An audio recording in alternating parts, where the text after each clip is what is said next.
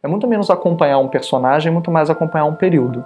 Esse período histórico é que é o que interessa, o cerne da essência de seus filmes.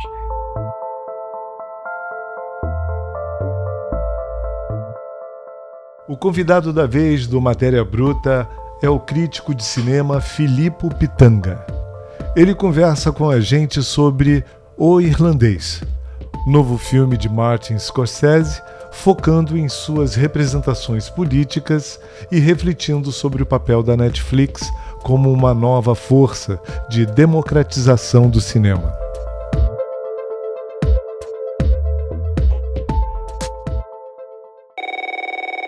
É o filme Irlandês, do Martin Scorsese, produzido pela Netflix. É mais uma das obras do grande diretor que fala sobre máfia. Ele volta a falar sobre o arquétipo favorito dele. E nós temos uma novidade, que é não só ele trazer vários dos maiores artistas dele pela primeira vez juntos de novo, Joe Pesci, por exemplo, fora da aposentadoria, muito cotado para o Oscar de ator estrangeiro, de ator coadjuvante, e o De Niro, o Patino, Harvey, Keitel, Harvey Keitel todos juntos, para fazer uma nova representação do que nós tivemos até hoje como história de mafiosos, mas política, social, familiar, dramática, dos novos tempos.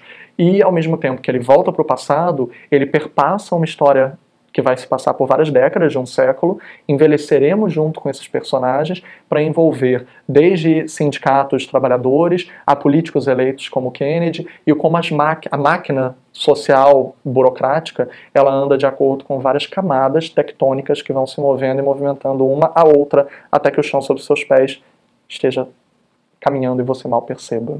É, eu acho que o Scorsese é um grande contador de histórias e ao mesmo tempo contador de, da grande história com H maiúsculo. Nós vamos ver ainda muitas coisas e eu acho que o Irlandês é um desses representantes de um filme atemporal que vai contar ainda muito mais.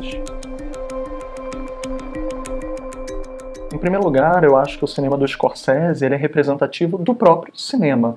E quando a gente pensa no Scorsese, a gente não pode só limitá-lo a um cineasta ou aos seus filmes que ele dirige porque ele é muito mais do que isso. Ele é pesquisador, ele próprio, dentro das fundações que ele criou com o World Cinema Project, ele restaura filmes clássicos e a história do cinema que ele visibiliza e coloca nos outros filmes dele que também traçam história. Então eu comecei a fazer uma pesquisa sobre o Scorsese e seus filmes a partir de o quanto ele é um representante, um cronista do próprio tempo.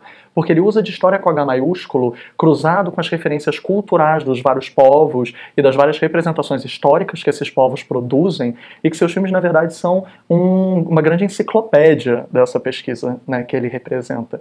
Então, de certa forma, esse cronista do tempo, ele é crucial para a própria estrutura de cinema mundial hoje em dia, não só hollywoodiana. Esse cineasta que se preocupa com essa pesquisa, ele sim vai começar a se materializar nos próprios filmes, como algum, não só nos filmes de máfia, que todo mundo ama tanto, e que falam sobre imigração, falam sobre território, soberania nacional, o quanto é feita realmente de uma pluralidade de culturas, principalmente os Estados Unidos, que é um berço plural de migrações, né? E depois dos filmes de máfia, as pessoas pensam, o que é Scorsese? Scorsese é gigante, é um mundo, não dá para limitá-lo. É de Kundum a Gangue de Nova York, de representações históricas como Silêncio, lá no Japão, a você trazer de volta né, para a América e traçar todo um, um relato social. Nesse sentido, ele tem marcadores. Quanto a marcadores, você vai conseguir conciliar seus filmes e o novíssimo filme irlandês. Mas marcadores específicos que eu utilizo na minha pesquisa e que eu percebo que de fato eram questões que não estavam necessariamente sendo trabalhadas, eu fui procurar para poder pesquisar mais, é como ele fala sobre identidade, território através de transportes e veículos automotores. E o quanto esses personagens, né, que são na teoria coisa, matéria dentro de várias é, relações humanas falam sobre transporte, falam sobre família, falam sobre hierarquia, como carros, trens, navios. E todos os filmes dele, se você perceber, as cenas cruciais se dão em, dentro ou interiorizados há uma relação com um veículo, com algum tipo de transporte material. Inclusive o novo filme irlandês, que tem uma linha, que na verdade ele é alinear, né, a cronologia dele, mas ele é perpassado por toda a narrativa com uma viagem de carro que o Robert De Niro leva, conduz, né, Miss Daisy, não, só que não, Joe Pesci. e esse, essa relação entre os dois vai perpassar todos os outros flashbacks do filme, que de fato costuram a história. Então, esse uh, professor Scorsese, ele usa da montagem, né, carreira praticamente dele inteira com a parceira dele, Shoemaker, em fazer como o transporte pode nos guiar história com H maiúsculo até o espectador recepcioná-la e entender suas representações culturais refletidas na tela. Scorsese demonstra que a autoralidade também se dá através da direção, que é se apropriar de uma história completamente alheia e transformar na sua marca registrada. Então, com o irlandês não é diferente. É um, uma história extremamente densa, também baseada em fatos reais, e o que, que é realidade e o que não é. E dentro desses fatos reais que perpassam décadas e décadas, né, a montagem e a assinatura dele vai fazer com que você entenda uma crônica de um tempo. É muito menos acompanhar um personagem, muito mais acompanhar um período esse período histórico é que é o que interessa, o cerne da essência de seus filmes. O irlandês ele tinha um desafio, que era perpassar anos e anos e anos da vida de personagens que vão envelhecer em períodos diferentes. Quando você percebe os atores que ele escolheu, ele precisava escolher, porque aí é um, uma questão do extra-campo do filme, quem são esses personagens para a própria textura de máfia americana, De Niro, Al Pacino, primeira vez que o Scorsese dirige o Al Pacino, Joe Pesci, Harvey Keitel e tantos outros nomes, ele precisava que eles conseguissem representar o tempo passar e de maneira completamente alinear, precisa prender o espectador de uma maneira que ele não se perca nessa história. Então, quando você pensa em ler um livro, você volta capítulos, você volta a história, é baseado em fatos reais que você pode ler matérias, pegar o Google. Hoje em dia nós temos um aprendizado muito em janelas, né? O Google e a internet providenciaram isso para nós. E o Scorsese faz isso através da montagem, que é o Google dele. Ele abre uma janela, de repente você vai para um outro período histórico temporal, ele abre essa janela. Se você percebe a narrativa de evolução de personagem dele é muito assim, né? São janelas que vão se abrindo e ele vai criando pequenos interlúdios, pequenas né, é, intromissões na história para desenvolver ou ampliar seus personagens. O que acaba se tornando cíclico, de certa forma, porque ele sempre volta aonde ele começa. O ponto de partida é sempre o começo. E o final vai sempre voltar para isso, como o irlandês também faz. A, o arcabouço da espinha dorsal do filme, que é essa viagem do De Niro e o Scorsese, ele está do início ao fim para interligar de fato o que vai acontecer.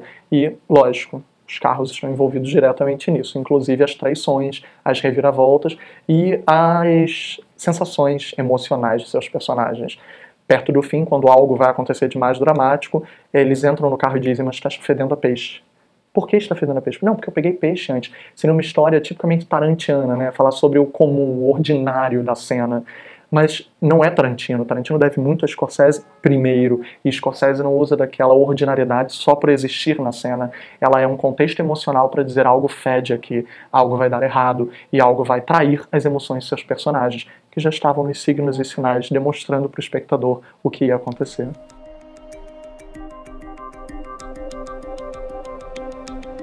Hoffa era um personagem extremamente, que é interpretado pelo Al Pacino no filme, extremamente popular e famoso, era um líder sindical, e ele tinha uma capilaridade de envolvimento com inúmeras representações políticas que o filme vai pensar mais notadamente o Kennedy. Então, o quanto aquela máfia estava lavando dinheiro da política da época, o que é uma questão institucional, né, uma questão interna de procedimentos burocráticos, mas o quanto ela também representava uma ideologia, porque a maioria daqueles mafiosos, a maioria daquelas pessoas que bancou várias daquelas, bancaram várias daquelas campanhas, né, aquelas pessoas, eram imigrantes. Então nós estamos falando de uma representação, como nós começamos a dizer, plural, de uma identidade migratória estrangeira que forma a América dentro de um, um, um é, Leviatã, praticamente, né? São várias partes que formam um todo. Essa representação política, ela vai também, claro, estar ou a favor ou contrária a seus personagens, dependendo da época e do período histórico. Mas, em parte, são as reviravoltas que vão começar quando eles deixam de representar e deixam de ser símbolos uns dos outros, que foi o caso do Kennedy. Ele foi eleito por uma ideologia várias suposições históricas, porque são muitos rumores nas teorias de conspiração, levam a acreditar que ele desagradou a máfia, deixou de representar os imigrantes que ele representava e por isso deixou de cair nas graças de quem sustentava aquela governabilidade dele. Muitas outras questões vão estar envolvidas nisso. vão ter acusações de comunismo, típico daquela época, de uma perseguição macartista da Guerra Fria e da tensão com os mísseis de Cuba, que são mencionados dentro do filme irlandês e que de maneira cíclica é tudo que nós estamos vendo até hoje, né? Porque sempre volta. É aquela coisa, a representação do Estado e do social versus a livre iniciativa de mercado e o privado na frente do público. Esse duelo dialético que sempre existiu e que sempre vai existir, porque os dois lados são política. Então, de uma forma ou de outra, quando um segue um pouquinho à frente ou o outro segue é uma corrida que precisa da sua, do seu cabo de força para achar um equilíbrio, né? O Scorsese ele é um diretor consagrado, que ele tem renome no mundo inteiro, e para ele procurar, é, quer dizer, na verdade é mútuo, né? Para Netflix procurar um Scorsese e ele aceitar esse tipo de empreendimento era uma liberdade criativa que ele não tinha há algum tempo. Fazer um filme de três horas e meia de duração também levanta uma questão sobre mídias e sobre comunicação. Esse filme foi feito para o cinema ou ele foi feito para a TV? Esse filme ele foi feito para que você possa pausá-lo e aqui, claro, cinéfilos de raiz estão gritando e cinéfilos que simplesmente são casuais ou que querem uma experiência é, uma catarse mais de entretenimento, estão agradecendo por poderem pausar um filme de 3 horas e meia hoje em dia no cinema. Mas a Netflix, ela veio para ficar e ela vai proporcionar inúmeras experiências diferenciadas. A gente não pode ser purista em relação a uma experiência única, totalizante, que representaria a única forma de se ver um filme hoje em dia. O Scorsese conciliar isso com a Netflix também é democratização do cinema, né? o tema do Enem 2019. Você poder levar um filme que talvez antes fosse apenas o ingresso mais caro, com o combo da pipoca e o estacionamento do shopping, para a TV da sua casa, na mesma temporada de premiações, que faz com que ele seja cotado para ser visto pelo espectador, ainda mais porque Scorsese é figura tarimbada das premiações, é uma forma de democratizar também o acesso. A Netflix hoje está em praticamente todas as TVs, celulares, é, tablets, e o quanto o irlandês, de, neste novo formato, ele não precisa mais ser visto como aquela experiência purista de cinéfilo que a gente costumava ver nos filmes de Woody Allen. Ah, você vai ver aquele documentário de nove horas sobre a Segunda Guerra Mundial. Ah, vamos, e você só viu Woody Allen, né? O tipo arquetípico Woody Allen na fila. Não é assim há muito tempo.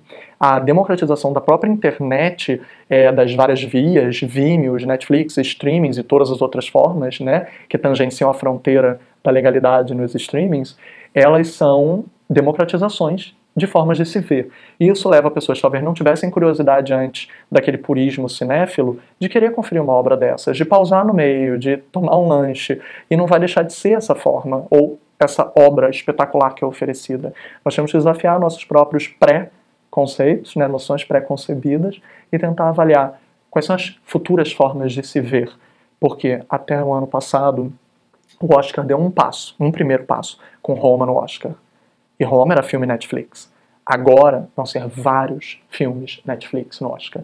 Porque a gente vai ter histórias de um casamento, a gente vai ter o irlandês. Então, o quanto esse novo formato que não é mais novo, né, mas ainda se discute como uma novidade nas instituições mais clássicas, chegou para ficar, e os cineastas consagrados como Scorsese são peças fundamentais para que a gente entenda e se adapte também aos novos tempos. Porque eles reconhecerem e aceitarem é o espectador entender novos, novos formatos e se desafiar a eles.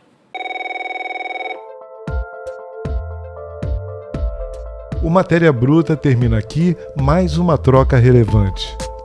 Te esperamos no próximo episódio. Esse podcast é uma realização do canal Curta. Entrevista por Daniela Nigri. Edição Juliana Zalfa.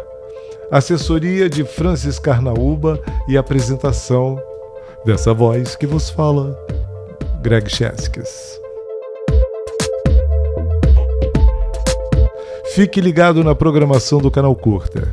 Esse mês, com a estreia do documentário Espero Tua Revolta, de Elisa Capai. Um ótimo filme que serve de retrato do movimento estudantil que ganhou força a partir de 2015. Boa sessão e até lá!